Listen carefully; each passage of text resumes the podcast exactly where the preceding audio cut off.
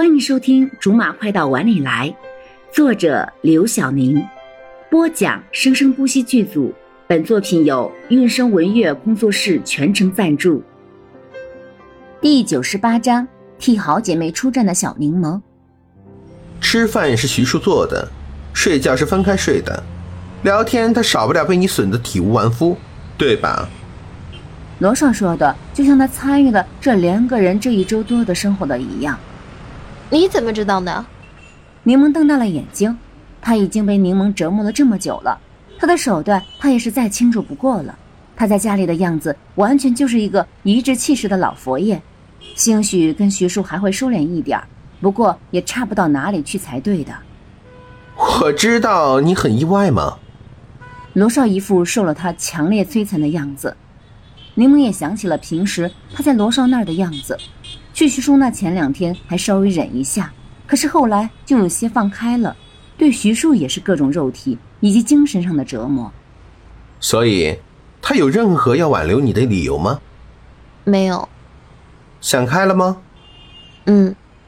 想开了就走吧。柠檬走了几步，又停了下来，大声的问：“可是我平时对你更甚啊。”因为，是我。什么？没什么，快走吧。罗少走回去几步，拉上柠檬，快步的往回去的方向走着。日子又回到了以前，什么都没有发生过的样子。毛飘飘还是各种剧组乱窜，各种露不了几回脸的小角色。孙武明跟他说过好多次：“你想演电视剧还不容易吗？我给你拍一部不就好了？你想演什么角色就演什么角色。”每当他这么说的时候，想来一有角色演，就会变得没有节操的毛飘飘都会有点生气的言辞拒绝。佑明，我不想让你爸更瞧不起我了。宋明不明所以的眨了眨眼睛。你没必要在意我爸的想法呀。你要嫁的是我，不是他。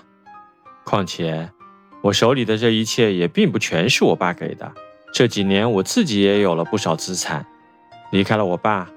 咱们依然可以过得很好，可是我不想因为我的关系让你跟你爸有什么间隙。我想得到你爸的认可，你懂吗？孙永明的表情真的很难让人相信他已经懂了，可是嘴上还是让着飘飘的。嗯，我懂，那你就努力的让我爸认可你就好了。我当然会努力啊。毛飘飘跟柠檬说这个事情的时候，是柠檬第一次看他这么无助的样子。他好像深深的陷进了什么地方，两边没有任何可以让他抓住的地方。他拼命的挣扎，却只是卡在那里，既不陷下去，也上不来。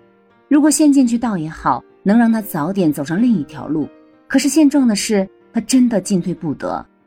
柠檬，你说，如果我是你这样的女孩，佑明的爸爸？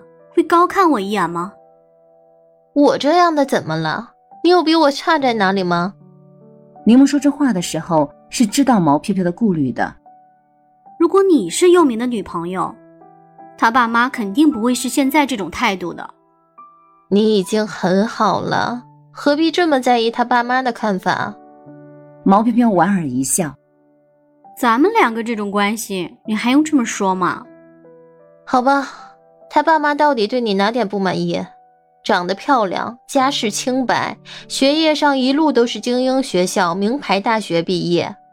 柠檬掰着手指头数。哦，对了，你还没有家族遗传病史。他爸妈觉得我现在当演员什么的，就是胡闹吧？说什么我就是个戏子。哦，怎么办？我该不会要因为他爸妈不同意？而跟佑明分手吧。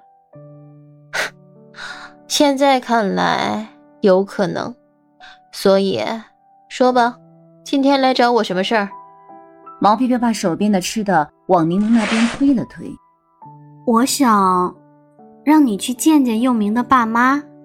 从小到大，不管是什么事情，跟柠檬意见不同却没有被柠檬说服的人，还真的是少之又少。这我要怎么插手？